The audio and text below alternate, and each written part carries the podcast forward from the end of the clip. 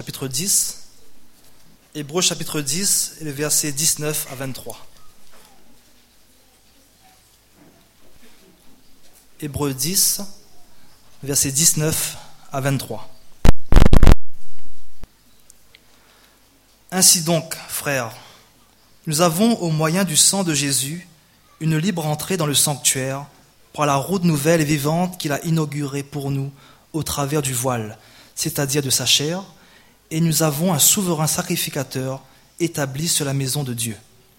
Approchons-nous donc avec un cœur sincère, dans la plénitude de la foi, les cœurs purifiés d'une mauvaise conscience et le corps lavé d'une eau pure.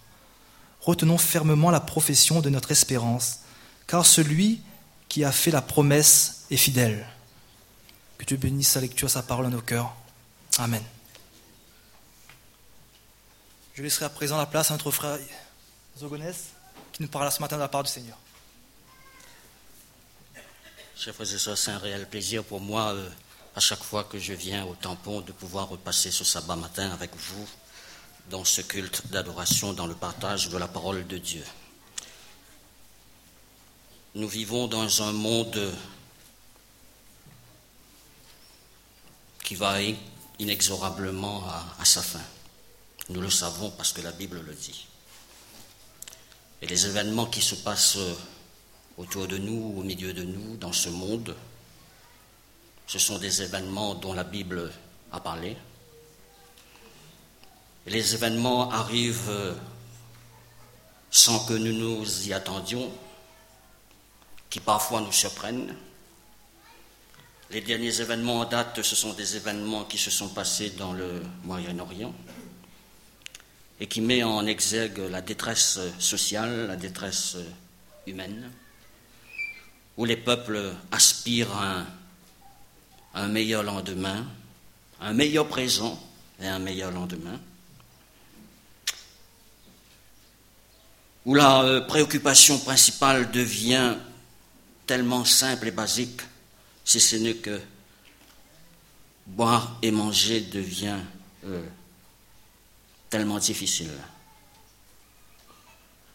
Mais paradoxalement à cela, nous vivons dans une société euh, moderne, dans un siècle de lumière, dans une société de surconsommation et de surproduction, dans les domaines où la moralité est remise en cause, où la spiritualité est absente jour après jour, Et nous sommes enfants de Dieu vivant dans ce monde-là, où le mal s'exprime sous diverses formes. Et les enfants de Dieu, les peuples adventistes, n'est pas isolé parce qu'il vit dans ce monde-là. Et le danger qui, qui, nous guette et qui peut être dans lequel nous sommes, c'est que ce monde-là est en train de nous, euh, prendre, de nous aspirer, de déteindre sur nous ou parfois même nous, dans nos attitudes, dans nos comportements de langage, comportements d'action, de pensée, nous sommes en train petit à petit de nous conformer à ce monde-là. Et si nous n'y prenons pas garde, il est certain la fin de ce monde marque aussi la fin de nous-mêmes. Mais puisque nous sommes enfants de Dieu et que nous avons sa parole, la volonté de Dieu exprimée et écrite devant nous, nous ne sommes pas dans des incertitudes quant au domaine doctrinal et au domaine prophétique. Nous sommes assurés, lorsque nous mettons un pied, que nous avançons dans le futur, nous sommes assurés par la parole de Dieu où nous mettons les pieds, que sera le lendemain.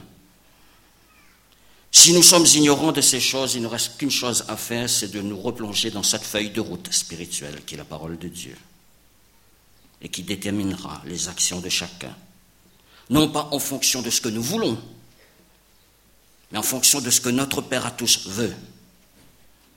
Et quand s'exprime dans nos vies la volonté de Dieu, alors il n'y a pas d'autre issue pour nous que de vivre un jour en la présence de ce Dieu-là. La parole prophétique est une lumière qui dit qu'il brille dans un lieu obscur. Et qu'elle ne peut pas être l'objet d'une interprétation quelconque. C'est pour ça que je disais que la, Bible, la parole de Dieu, est notre feuille de route.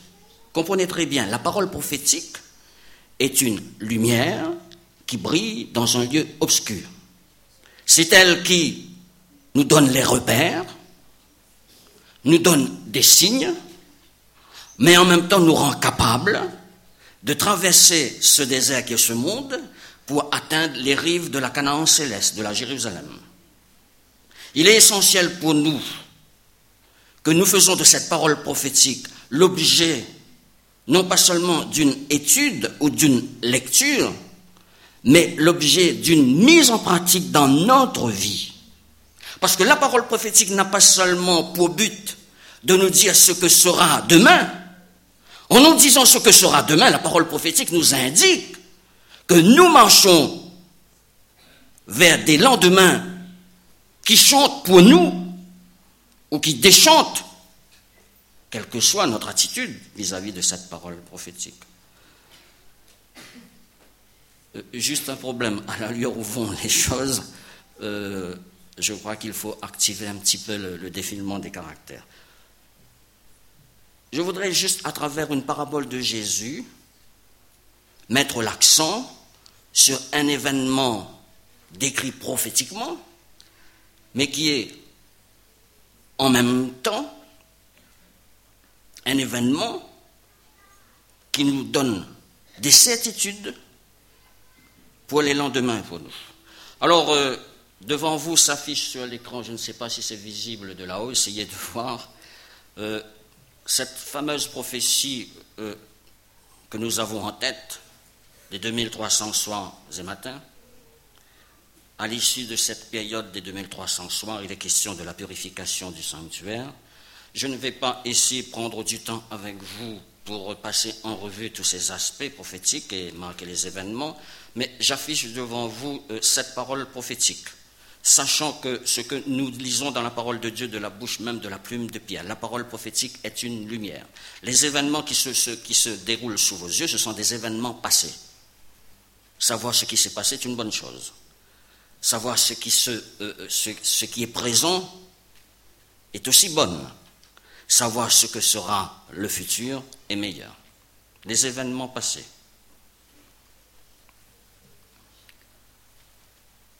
Le point manquant de ces événements, vous voyez la croix, le Christ. C'est lui qui détermine le passé, le présent et les futurs. Jésus-Christ. D'ailleurs, tous ceux qui sont athées, qui ne croient pas en Dieu, qui n'acceptent pas Christ, ils donnent des repères dans le temps à partir du nom de Jésus. Avant Jésus-Christ ou après Jésus-Christ.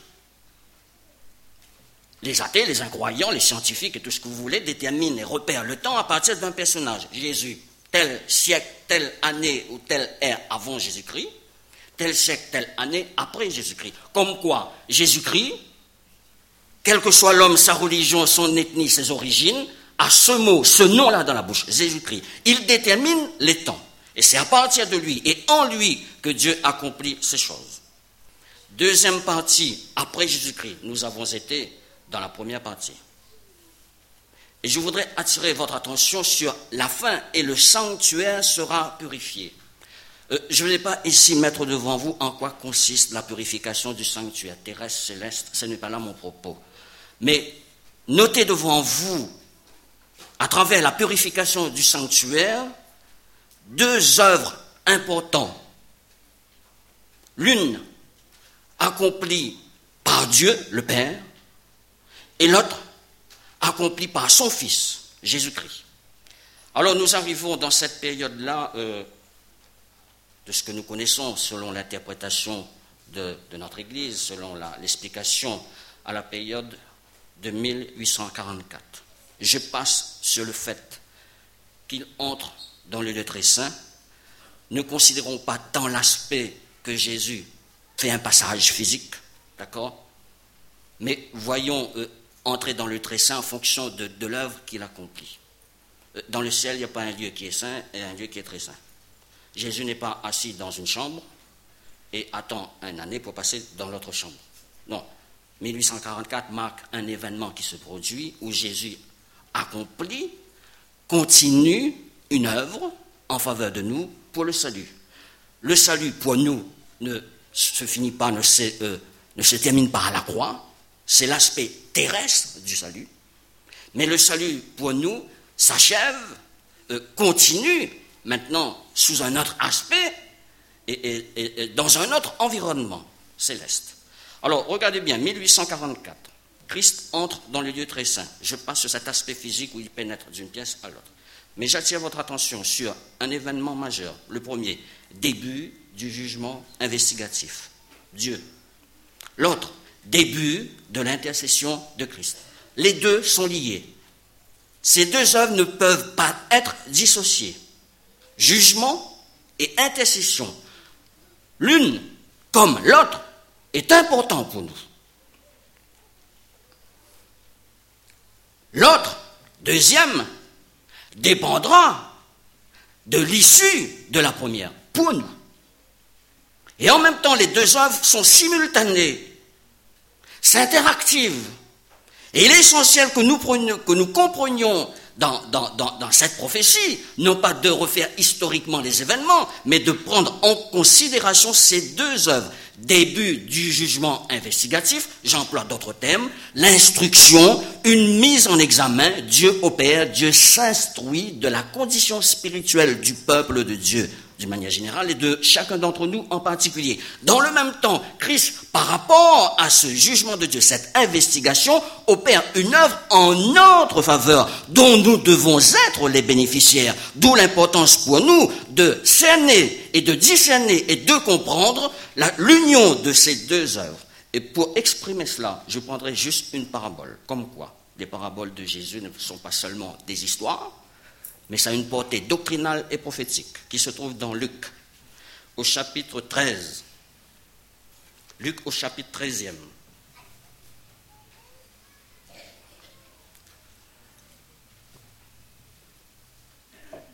Nous allons considérer, si vous le voulez bien, à partir du verset 6.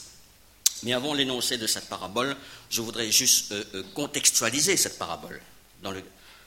Nous sommes euh, vers Jésus, à son ministère a duré à peu près trois ans et demi, historiquement parlant. Nous sommes dans la demi-année, les trois ans sont passés, dans la demi-année, le commencement des six mois. Et là où se situe cette parabole, nous sommes au début euh, de cette mi-année, pratiquement à la fin. Et Jésus faisant route vers Jérusalem, et vous savez ce qu'il attend à Jérusalem, la croix. D'accord? Il passe dans le pays de Pérée, comme il a eu l'habitude de passer dans d'autres pays au-delà des frontières d'Israël. Et il va euh, transmettre et avertir d'une manière solennelle, mais, euh, finale, les gens de Péré. Parce que ceux-là, aux, limites d'Israël, ont entendu l'enseignement de Jésus, ont vu les œuvres qu'il a faites, et ils sont au courant de ce qu'il est et de ce qu'il représente, l'envoyé de Dieu, le Messie promis. Et face à ces gens dépérés, les gens dépérés vont euh, s'approcher de Jésus, lui faire la remarque euh, Seigneur, Pilate, euh, ce que je suis en train de dire se trouve au verset 1 à 5 du chapitre 13 de Luc. Seigneur, Pilate, dans ses sacrifices à ses dieux, a mêlé les sangs, le sang des Galiléens.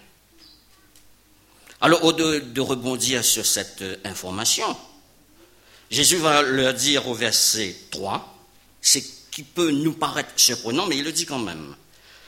Non, je vous le dis, euh, déjà au verset 2.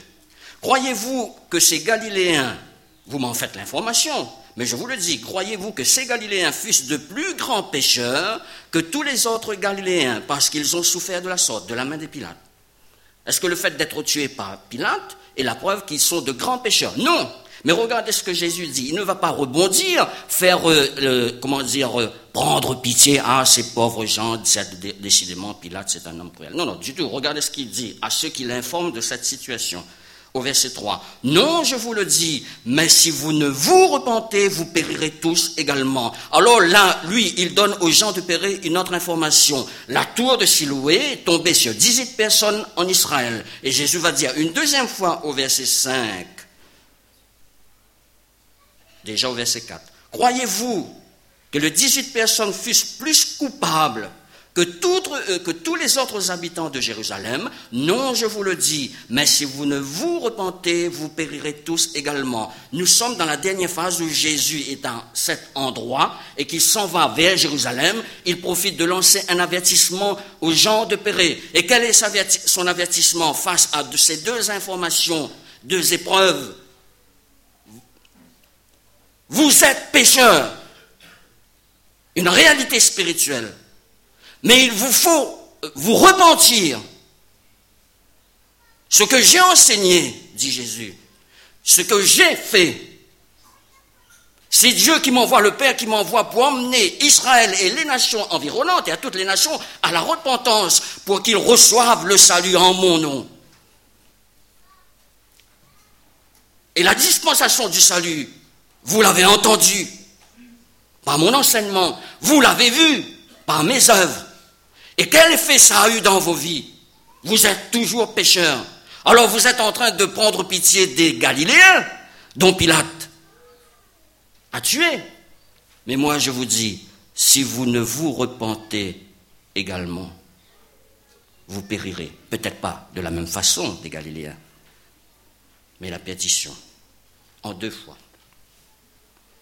Et pour bien expliquer aux gens de périr ce qu'ils veulent, leur enseigner, leur faire comprendre dans ce message solennel, il va prendre cette fameuse parabole du verset 6 au verset 9 que nous disons communément être la parabole du figuier stérile. Alors essayons d'actualiser, de spiritualiser la chose pour nous. Nous aussi, nous sommes, nous avons entendu parler de Jésus. Nous l'avons accepté. La preuve, nous sommes là. Et nous sommes enfants de Dieu. Mais, comme les gens de Péré, Christ appelle son Église et chacun des membres à considérer sa condition spirituelle dans un monde qui est la dernière, dernière génération et qui verra le Christ revenir. Le peuple de Dieu dans ce monde-là, vivant dans ce monde-là, a-t-il encore en vue Christ qui revient ou alors ses visées, ses vues et ses visions sont essentiellement terrestres et matérielles. Parabole du figuier. Verset 6. Jésus dit aussi cette parabole. Après avoir dit, si vous ne vous repentez, vous périrez également, en deux fois. Donc il va énoncer aussi cette parabole dans ce contexte aux gens de périr. Alors que dit-il dans cette parabole au verset 6 Un homme avait un figuier planté dans sa vigne. Retenez bien cet aspect, là où je veux en venir avec vous. Début du jugement, jugement, l'instruction et l'intercession du Christ. Et vous verrez dans cette parabole, il est question de ce deux aspects. Un homme avait un figuier planté dans une vigne. À l'énoncé de cette phrase, à la lecture de ce que je fais, il y a une anomalie. Que fait un figuier dans une vigne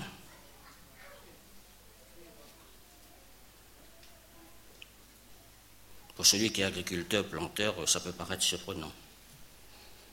Sachant que la vigne a besoin du soleil et croît à mi-hauteur et en surface. Et qu'elle a besoin du soleil pour que les fruits abondent en quantité et en qualité. Sachant que un figuier, il croît en hauteur et il peut atteindre 6-9 mètres de haut et qu'une fois en hauteur, il étend ses branches. Donc il va procurer de l'ombre à la vigne. Il n'y a aucun avantage qu'un figuier, pour la vigne, qu'un figuier soit planté en son sein. Ça n'apporte que des inconvénients. Les feuilles qui tombent, l'ombre qui est faite, et puis il y a euh, une association contre nature là-dedans. Un figuier, on le plante dans une plantation de, de figuier. Une vigne, c'est une vigne. Il n'y a pas mélange de genre. Mais considérez bien euh, la première phrase euh, de, Jésus dans cette parabole. Un homme, cet homme représente et symbolise Dieu, qui avait le figuier, il n'est pas dans cette vigne par hasard, à l'insu de l'homme, du, propriétaire de la vigne. Non, il y a ici le verbe avoir. Donc, l'homme, le maître de la vigne, le figuier, c'est une propriété, c'est une chose qui lui appartient, un arbre qui lui appartient. et il a voulu que le figuier soit planté au sein de la vigne. La présence du figuier est acceptée, tolérée, voulue par le maître de la vigne. Alors donnons un sens à ce mot, ces deux mots, vigne et figuier. Chers frères et sœurs, vous savez, je ne vais pas prendre le temps parce que sans ça, euh, à 13 heures, nous serons encore là. Mais je le dis textuellement et je cite les références. Ésaïe chapitre 5, 6, 7. La vigne, c'est Israël. Mais quand je parle de la vigne Israël, pas seulement euh, euh, Israël dans le temps passé, mais disons-le à partir de Jésus. C'est pour ça que j'avais mis l'accent, euh, l'accent sur ce schéma à partir de Christ, avant Christ et après Christ. Israël, les Juifs, la naissance de l'Église. L'Église prend naissance à partir des hommes et des femmes qui sont juifs. Vous êtes d'accord avec moi? Christ lui-même est venu dans une nation juive, juif qu'il est. Le salut, dira Jésus, ça peut nous paraître surprenant, vient des Juifs, que nous soyons d'accord ou pas avec, cela, mais Jésus l'a dit. Ça, c'est la vigne. La plantation de la vigne, de la vigne, commence et débute, s'installe et s'installe à partir des Juifs. La première église, l'apostolique, est composée essentiellement de Juifs. C'est la vigne. Maintenant, quand dans la prédication de la parole de Dieu, de l'évangile, cette prédication s'étend maintenant aux païens. Les païens sont maintenant considérés comme figuiers. Naturellement, de par leur origine et leur nature, la vigne, c'est juif, la descendance d'Abraham, non seulement par la chair et par le sang, mais aussi selon la promesse, Israël. Et les, et les non-juifs, les païens, qui en même temps deviennent croyants et acceptent Jésus comme sauveur, ils sont, eux, naturellement, de par leur origine, figuiers. Mais le problème, Dieu ne fait pas exception de personnes à partir des origines ethniques, raciales ou sociales. La vigne et le figuier sont réunis et forment ce que Ésaïe 61 dit, une plantation de l'éternel. Et vous savez que l'homme, les païens, sont appelés aussi euh, non seulement figuiers, térébinthes de justice, oliviers, et j'en passe. L'accent est mis que les païens convertis à Christ, oui, de par leur origine, ils sont figuiers. Les juifs, l'église apostolique, ceux qui se sont convertis à Christ, de par leur origine, ils sont vignes. Mais les deux associés maintenant, ils forment la plantation de l'éternel, Ésaïe 61. Et en devenant la plantation de l'éternel, nous pouvons comprendre cette phrase de Jésus. Dieu, le propriétaire de la vigne, a voulu planter le figuier dans la vigne. Dieu a voulu que l'évangile non seulement s'adresse aux brebis perdues de la maison d'Israël, mais comme dit le Christ, en dehors de cette bergerie, il a encore d'autres brebis. Et les deux forment la bergerie céleste et divine. Maintenant, croyant en Dieu, devenant enfant de Dieu, ne brise pas, n'occulte pas, ne supprime pas nos origines ethniques, raciales ou sociales. Mais en Christ, tous, juifs et grecs, en Jésus, deviennent plantation. Chers frères et sœurs, nous sommes les figuiers, vous et moi, parce que nos origines ne sont pas juives. Mais en acceptant Christ, nous sommes devenus une plantation de Dieu.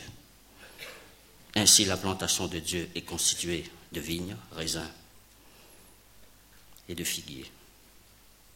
Et Dieu a voulu que les choses soient ainsi. Verset 6, un homme avait un figuier planté dans sa vigne. Maintenant, il a sa plantation, il vint. Tout agriculteur, tout planteur qui plante un arbre fruitier, ce qu'il attend en plantant cet arbre, il attend quoi comme, conséquence avantageuse? Juste un mot. Des fruits. Voilà. Si vous plantez un manguier ou un pied de laitier dans votre, votre jardin, dans votre cour, c'est que vous avez l'espérance et vous escomptez à l'avenir avoir du fruit. C'est aussi simple que cela. Et cette simplicité se révèle dans cette parabole. Le maître de la vigne, je suis à la fin du verset 6, vint pour y chercher du fruit. Le maître de la vigne. Le maître de la plantation. Dans cette expression, le maître vint pour chercher du fruit. Ce terme, cette expression, le maître vint pour chercher. Et quand on vient chercher, on vient faire une investigation, une instruction.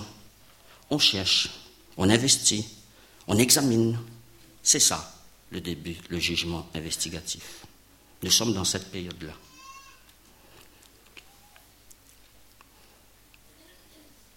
Cette expression venir chercher, c'est venir euh, faire de l'investigation, recenser la vie de ceux qui sont, qui sont la plantation de Dieu. Et il vient chercher quoi? Du fruit. Je vous fais remarquer que euh, le problème n'est pas le problème de la vigne. Cette parabole met l'accent sur le problème qui est le problème du figuier. La parabole présuppose que la vigne est abondante en fruits. L'église apostolique des Juifs, jusqu'à ce que les païens sont entrés, n'a-t-elle pas été une église abondante en fruits lorsque nous lisons les actes des apôtres? Mais la parabole met l'accent sur le figuier. Parce que le figuier, le figuier, c'est lui qui a été planté au sein de la vigne et non le contraire. Si Dieu a toléré, voulu accepter qu'il soit planté, c'est pour, comme la vigne et comme étant figuier, tous les deux, ils ont un socle commun, une conséquence commune, porter du fruit. Et la parabole met l'accent sur le figuier, que pour l'époque représente les gens de Péré qui ne sont pas juifs, et pour nous maintenant, qui sommes des païens convertis.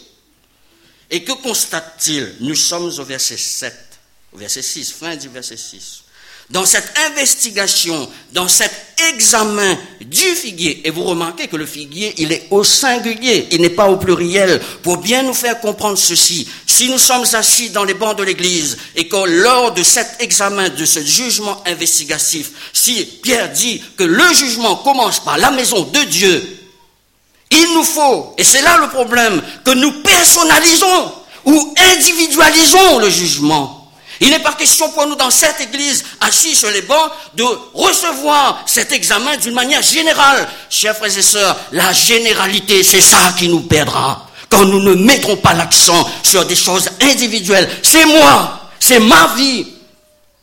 C'est comme la souffrance. Quand je souffre, tous ceux qui sont à côté sont en dehors de cette souffrance. Et ils ne peuvent comprendre cette puissance parce que je suis moi intrinsèquement, personnellement et individuellement confronté à cette souffrance. Je la vis. Et l'examen que Dieu veut faire dans nos vies à l'heure actuelle. J'ouvre une parenthèse, que nous sommes, selon la prophétie, cet examen présent, c'est le présent. Autrement dit, à l'heure où nous parlons, cela est en train de se faire. À l'issue de cet examen, le maître de la vigne constate quoi? Il n'y a point de figues, point de fruits.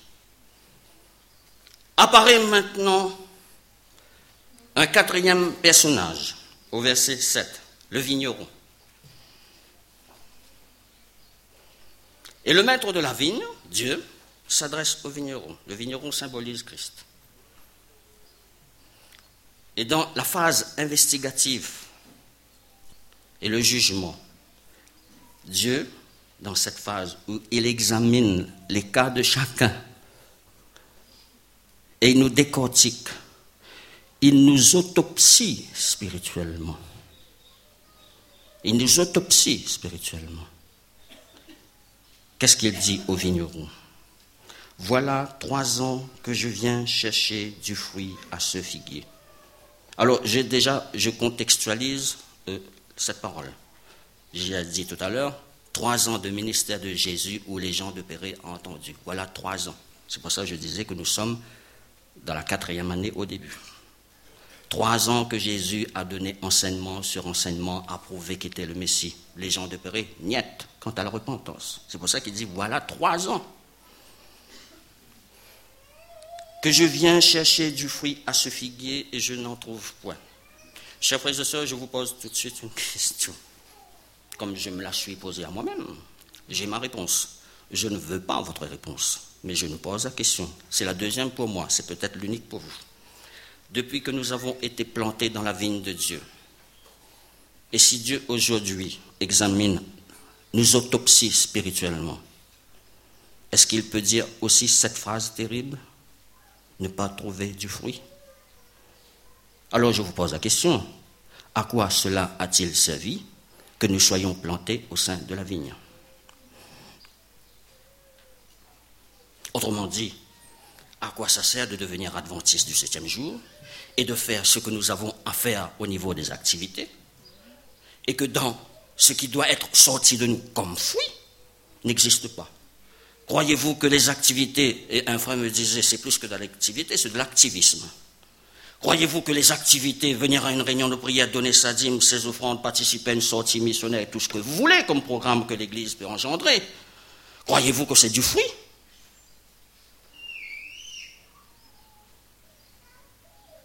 C'est la religion. Nécessaire. Nécessaire. Je ne suis pas en train de dire qu'il ne faut pas participer à des sorties missionnaires, à des réunions de prière. C'est nécessaire. Nous sommes frères et sœurs quand il y a une rencontre, une activité, parce que nous sommes frères et sœurs, nous nous assemblons. Comme on l'a dit, nous nous assemblons. Mais ça, ce n'est pas la preuve du fruit. Je n'en trouve point, dit le maître. Voilà, si Dieu examine depuis qu'il est dans la phase du lieu très saint, et vous savez que dans les fêtes juives, vous savez que dans les fêtes juives, la cinquième fête est la fête des expiations. La fête des expiations. Et que dans ce même mois, le septième au quinzième, la fête des tabernacles y est associée, ou les récoltes. Les récoltes. On récolte quoi? Les fruits. Expiation, septième mois, dixième jour, fête des récoltes, septième mois, quinzième jour, cinq jours qui séparent les deux. Et nous sommes là, justement, dans cette phase, l'expiation. Alors il dit au vigneron, voilà trois ans que je viens chercher du fruit à ce figuier, et je n'en trouve point. Tout de suite, la condamnation. Fin du verset 7. Coupe-le, pas la vigne, le figuier. Parce que dans cette parabole, il est question du figuier. La vigne, le problème est résolu. C'est le figuier. Coupe-le. À l'examen de notre situation actuelle, depuis que, que Dieu, c'est Dieu le Père qui entame cette phase de jugement. Si aujourd'hui il a une sentence à donner, ce serait quoi pour vous et pour moi?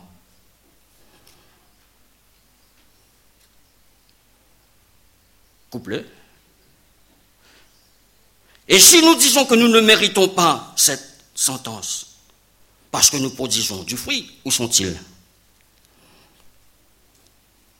Je ne parle pas ici du fruit de l'esprit. Le fruit de l'esprit, c'en est un. C'est comme une mandarine, on ne peut pas dissocier les éléments. Une gousse, la joie, une gousse, l'amour, une gousse, la tempérance. C'est un fruit. On ne peut pas avoir une gousse sans avoir. Quand on dit on mange une mandarine, on ne mange pas une gousse de mandarine, le fruit en son entier. Ça, c'est le fruit. Mais les questions de fruits autres, des fruits hors saison. Les fruits de l'esprit, c'est des fruits de saison. Là, nous parlons des fruits hors saison. Coupe-le. Voilà, à l'issue de l'investigation, du jugement, qui commence par la maison de Dieu, une sentence est proclamée. Coupe-le. Maintenant intervient le vigneron au verset 8, et là nous entrons dans cette deuxième phase de l'intercession et de la médiation. Et remarquez bien, c'est le Christ qui le fait. En disant une phrase pour exprimer, pour révéler cette intercession et cette médiation en notre faveur. OK? Le vigneron lui répondit, Seigneur, laisse-le encore cette année. Voilà l'intercession si nous pouvons euh, la résumer en quelques mots dans cette parabole. Seigneur, ô Père, c'est vrai que cet enfant pour lequel j'ai donné ma vie et qui a cru en mon nom, et qui m'a reçu dans sa vie. Je constate avec toi, le vigneron ne met pas en cause, en cause ce que les pères constatent dans la vie du figuier. Les deux sont d'accord, et le maître de la vigne et le vigneron, le père et le fils sont d'accord pour faire ce constat. Ce figuier-là, qui s'estime être enfant de Dieu, qui se proclame enfant de Dieu, le constat est fait par les deux personnages centraux de l'événement. Dieu le Père qui instruit un jugement et, et le Fils qui face au jugement de Dieu, intercède favorablement vis-à-vis de ce jugement. Les deux sont d'accord dans le constat. Le figuier pour lequel j'ai donné ma vie, il y a une, une, réalité. Il ne porte pas du fruit. Mais Seigneur, Père, laisse-le encore cette année. Chers frères et sœurs, cette parole est adressée par Christ pour nous présentement. Et si dans nos vies de tous les jours, lundi, dimanche, lundi, mardi, mercredi, jeudi, vendredi, nous occultons cette parole solennelle, laisse-le encore cette année, j'ouvre une parenthèse avec vous. Dans ce fameux jour de expiations, où le souverain sacrificateur Aaron est dans le lieu très saint, et que le peuple est en dehors, le peuple ne peut pas y pénétrer. Seul le grand prêtre, le souverain sacrificateur Aaron, pénètre dans le très saint, euh, entame une action en faveur du peuple. Le peuple est absent du lieu très saint. Il est dehors, il attend. Mais sous la dispensation de Christ, le peuple de Dieu n'est pas en dehors du lieu très saint, le peuple de Dieu, en tous les cas, Dieu appelle, le souverain sacrificateur appelle son peuple et ses enfants à pénétrer avec lui devant la face de Dieu. C'est pour ça, dans le texte qui était lu tout à l'heure, approchons-nous du trône de la grâce. Et le trône de la grâce, il est dans le lieu très saint. Approchons-nous. Dieu ne, ne met pas un sens interdit dans le lieu très saint pour nous. Mais comment nous approcher du trône de la grâce?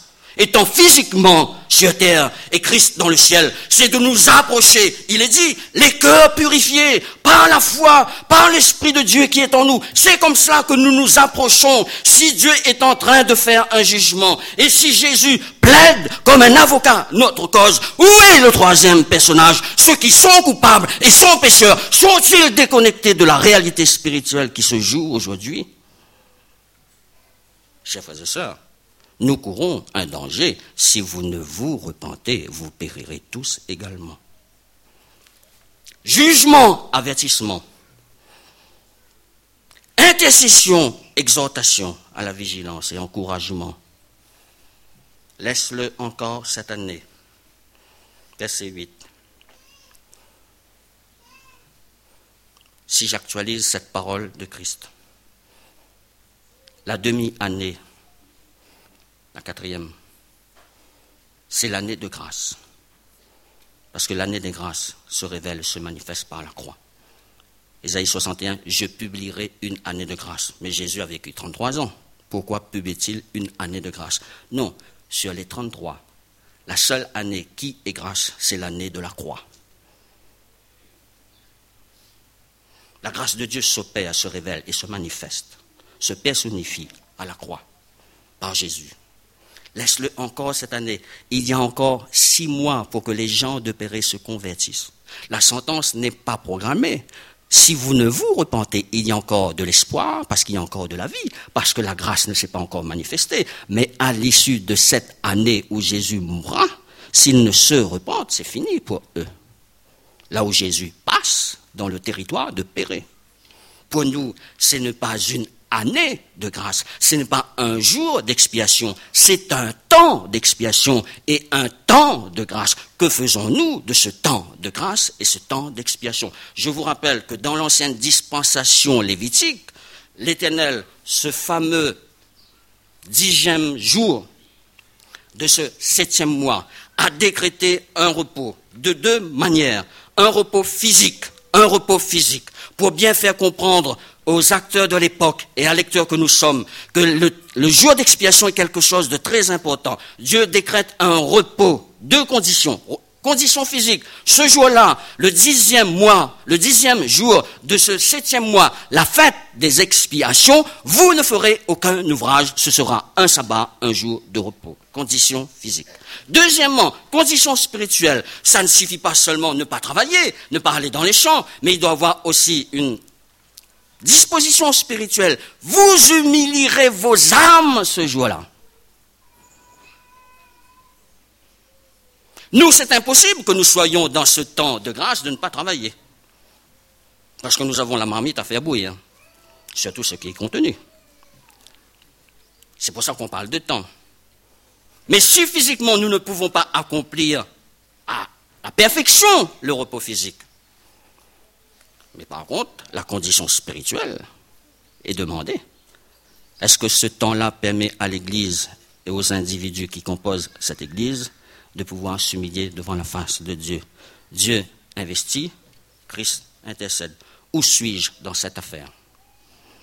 Je dois être au milieu, mais le danger pour nous, c'est d'être déconnecté avec cette réalité que nous n'avons pas de fruits. D'ailleurs, euh, le vigneron dira, alors comment entamer cette, grâce? Regardez ce qu'il est dit à la deuxième partie du verset 8. Je creuserai tout autour et vous voyez que c'est le vigneron, Christ, qui entreprend euh, euh, cette activité. C'est Christ qui, dans cette phase de médiation, nous connecter à cette réalité, avec lui devant le trône de Dieu, nous laissons Christ faire. Encore faut-il être avec lui dans cette médiation. Si devant une cour d'assises, il y a le juge qui juge, il y a l'avocat qui est là pour plaider la cause du justiciable, et s'il est absent, c'est que pour lui, ce qui se passe dans cette séance n'a pas de valeur pour lui. Mais c'est sa vie qui est en jeu.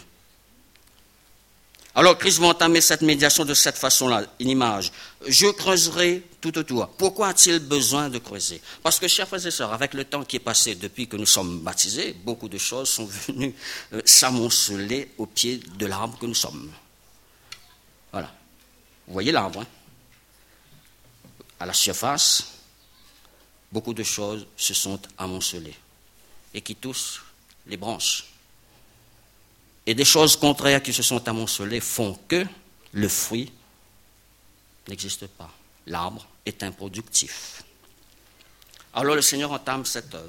Je creuserai tout autour. Autrement dit, toutes les choses qui se sont amoncelées, il va les éliminer. Non seulement il élimine, mais il creuse autour pour débarrasser nos vies des choses qui sont contraires à Dieu, que Satan a placées, que le monde a placées et que nous avons nous-mêmes placées autour de nous. Et vous remarquez bien cette histoire de deux creuser. Lorsque vous avez une plante dans votre jardin, que vous avez besoin de le fortifier pour qu'il ait un petit peu de croissance, être un peu meilleur de ce qu'il est, n'avons-nous pas avec une petite gratte, comme on dit, on creuse autour? D'accord? C'est ce qu'on fait d'habitude. Ben, c'est exactement ce que le Christ est en train de faire. Pourquoi nous creusons? Parce que nous constatons, je ne sais pas, au pied d'un rosier, qu'il y a des choses, de la paille, des herbes sauvages, tout ce que vous voulez, se sont venus amonceler. Voilà. Des bestioles de toutes sortes. Donc nous creusons, nous éliminons. Et en creusant, on élimine. Et quand Jésus creuse, il, veut éliminer de nos vies. Mais nous sommes de ce genre figuier, non seulement qui est stérile, mais en même temps qui revendique, parfois, euh, c'est pas la peine de creuser, hein. Seigneur parce que j'ai encore beaucoup d'autres projets dans ce bas monde. Le moment n'est pas venu. Non, mais je veux creuser autour de toi, parce que tu ne portes pas de fruits. Ah non, non, c'est pas la peine de creuser, Seigneur. Euh, je suis adventiste du septième jour, j'observe le sabbat, je donne la dîme, je vais à la réunion de prière, je fais la sortie missionnaire, tout est bon, tout est beau, tout est parfait. Non. Le fruit est inexistant et il faut entamer un creux. Et quand il creuse, il élimine. Il n'y a pas de creux sans élimination. Alors il élimine c'est ce que la Bible appelle renoncement et sacrifice. Sommes-nous prêts à ce que Jésus creuse autour de nous pour éliminer les choses contraires qui sont attachées, agrippées à nous et qui nous empêchent de porter du fruit Je creuserai tout autour. D'accord? Deuxième action, je mettrai du fumier. Un, je creuserai tout autour, je consolide le fondement de sa foi, de son enseignement, de ce qu'il a reçu. C'est pourquoi, dans toute période de réveil et de réforme, il doit avoir un retour à la parole de Dieu. Je mettrai du fumier, d'accord? En éliminant les choses contraires, Le fumier représente les choses de Dieu. Et voyez bien l'image, hein, de creuser, d'éliminer et de mettre du fumier. Est-ce que nous n'accomplissons pas ça parfois pour ceux qui ont des jardins, des plantes dans leur, dans leur cour Nous sommes en train de faire l'œuvre du vigneron. Mais lorsque nous sommes assis à quatre pattes, avec un chapeau sur la tête, sous le soleil, et que nous sommes en train de creuser autour de notre rosier, ayons présence à l'esprit que ce que nous sommes en train de faire, Christ veut le faire pour nous. Et que si nous faisons un rosier qui ne dit rien, qui ne consent rien et qui se laisse faire, sommes-nous ce rosier ou ce figuier qui se laisse faire? Non, nous sommes des figuiers qui parlent et qui ont notre propre volonté et qui disent au Seigneur, non c'est bon, ça va, creuse pas trop. Ça suffit. Il y a certaines choses qui sont... Le Seigneur veut tout jeter. Nous, nous sommes de ceux qui vont dehors et qui ramènent dans la maison. Parce que ça, pourra servir toujours. Quand? On ne le sait pas, mais ça servira toujours. Or, si X années, ça n'a rien servi, croyez-vous que dans le temps qui vient, ça servira? Une chose qui n'a rien servi est bonne à jeter.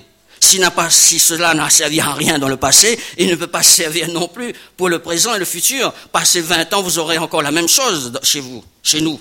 Or, ce que Dieu veut éliminer, ce que Christ entreprend, son intercession, et c'est pour cela il faut que nous soyons en phase avec lui, parce qu'il y a le jugement du Père qui est là, coupe-le. Dieu demande à Christ de nous couper.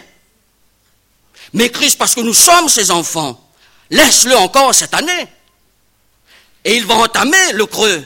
Il va mettre du fumier. Mais le fait de mettre du creux et le fait de, mettre, de faire un creux et de mettre du fumier, si cela est fait, ça aboutira, ça aboutira au fruit. Mais regardez ce qu'il dit. Verset 9. Peut-être. Peut-être qu'à l'avenir, donnera-t-il du fruit Point d'interrogation. Ah bon? Dans cette période de jugement et d'intercession, est-ce que ça aboutit forcément au fruit. Oui, si nous laissons Christ creuser et faire ce qu'il a à faire, nous emmenons notre vie. Si nous considérons le jugement qui est fait, si nous occultons et nous sommes déconnectés de ces deux phases, alors l'avenir fera en sorte que ce que nous avons été dans le passé se révélera aussi dans le futur. Peut-être qu'à l'avenir donnera-t-il du fruit. Sinon, tu le couperas. Remarquez bien, le maître de la vigne, dans un premier temps, demande au vigneron de couper. Et dans le deuxième temps, c'est le vigneron, après avoir tout fait pour que le figuier porte du fruit et qu'il n'en porte point, toi, le maître, tu le couperas. Comme quoi, au jugement final, là nous sommes dans le jugement final, à l'avenir, et l'avenir, il est devant nous, et cet avenir sera pour nous glorieuse ou malheureuse, mais tout dépend de ce que nous sommes dans le présent. Ce que nous sommes dans le présent, figuier stérile. En tous les cas, moi je le suis. Mais justement, je considère cet aspect du Christ, de Dieu, dans cette phase, dans le lieu très saint. Dieu est en train de me juger, de m'examiner et de faire une, investigation dans ma vie, de m'autopsier spirituellement. Face à ça, j'en suis conscient. Voilà, j'en suis conscient. C'est le rapport. C'est la réalité. Mais en même temps, je n'ai pas d'autre issue que de m'en remettre aux mains de Christ qui veut creuser et mettre des choses de lui. Si je suis en harmonie avec ces deux phases, considérant ma propre situation et me soumettant à Christ, alors certainement, peut-être n'existera pas. Je porterai du fruit. Mais là où il y a le doute et la question qui demeure, c'est que maintenant c'est à nous en tant que figuier de considérer cet aspect du lieu très saint du jour des expiations. Je vous l'ai dit. Médiation, figuier, le fruit. Fête des tabernacles ou fête de la récolte. Expiation, intercession, le jugement et Christ, la médiation. Pour qu'au bout, il y a le sabbat éternel le repos de Dieu. Dans le royaume de Dieu, c'est la nouvelle terre.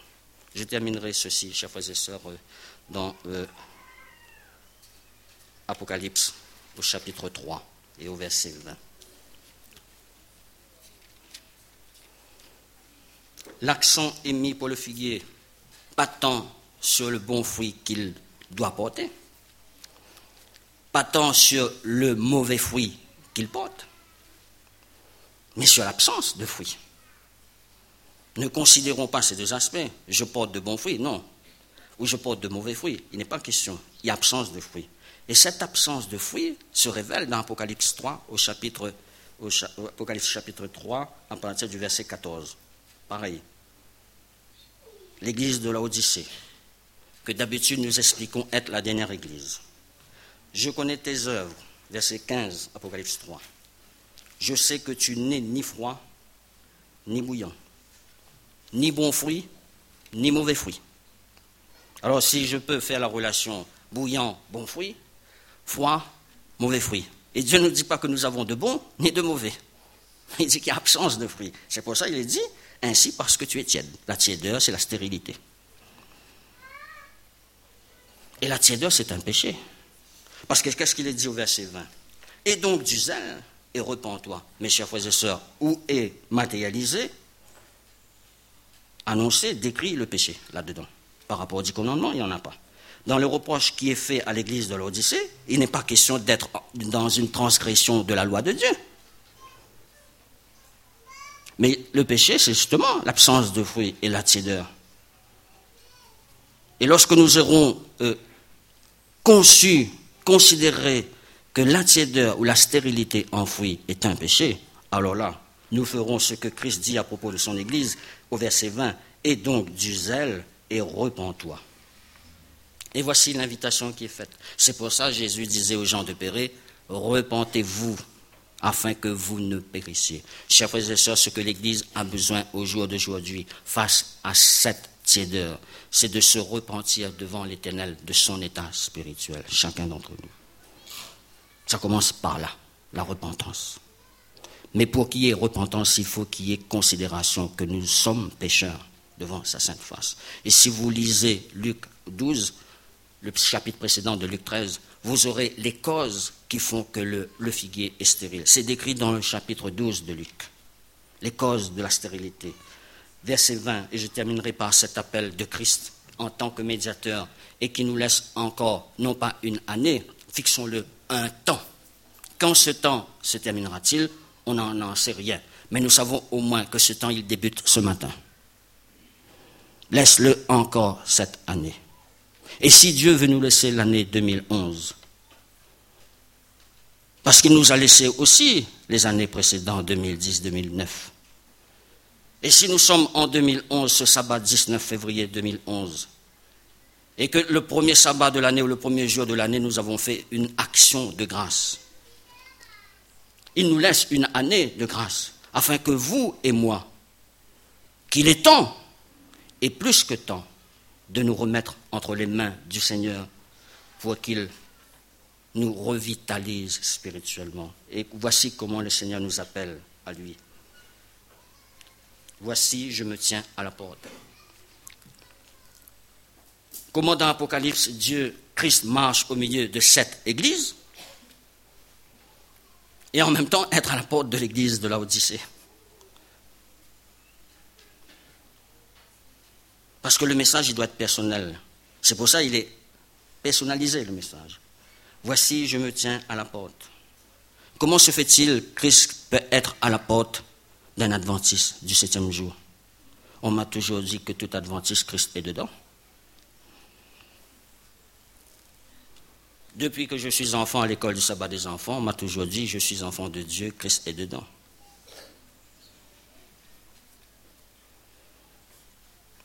Pour ceux qui s'auto-satisfassent, nous avons là une réalité spirituelle. Christ est à la porte. Et il frappe. Et si quelqu'un entend sa voix, comment entendre aujourd'hui alors que tout est fait pour que nous soyons sourds à l'appel du Christ? Ouvre la porte et voici ce qu'il veut entamer avec vous et moi dans cette médiation. J'entrerai chez lui, je souperai avec lui, et lui avec moi. Ce n'est pas nous qui concoctons le souper, c'est Christ qui l'apporte, parce que lui est le souper, le pain de vie de Dieu. Et il veut avoir une intime relation il n'est pas dit qu'il rentrera dans la porte, dans les cœurs de l'Église. Si quelqu'un entend, ouvre, j'entrerai. Christ veut entrer dans nos vies en ce sabbat et pour les jours qui viennent. Allons-nous rester la porte fermée et être sans fruit à cause d'une grâce qu'il nous a faite d'être figuier dans sa plantation? Ouvrons la porte. La porte est l'élément qui sépare celui qui est de l'extérieur de l'intérieur. La porte représente tout ce qui fait obstacle à l'entrée de Christ. La porte représente tout ce qui l'interdit. Et Christ veut y entrer pour manger avec nous, pour nous donner ce pain qu'il est, afin que notre âme soit rassasiée et que nous demeurons en lui et lui en nous jusqu'à ce qu'il vienne, que Dieu nous fasse grâce et qu'il nous bénisse. Amen.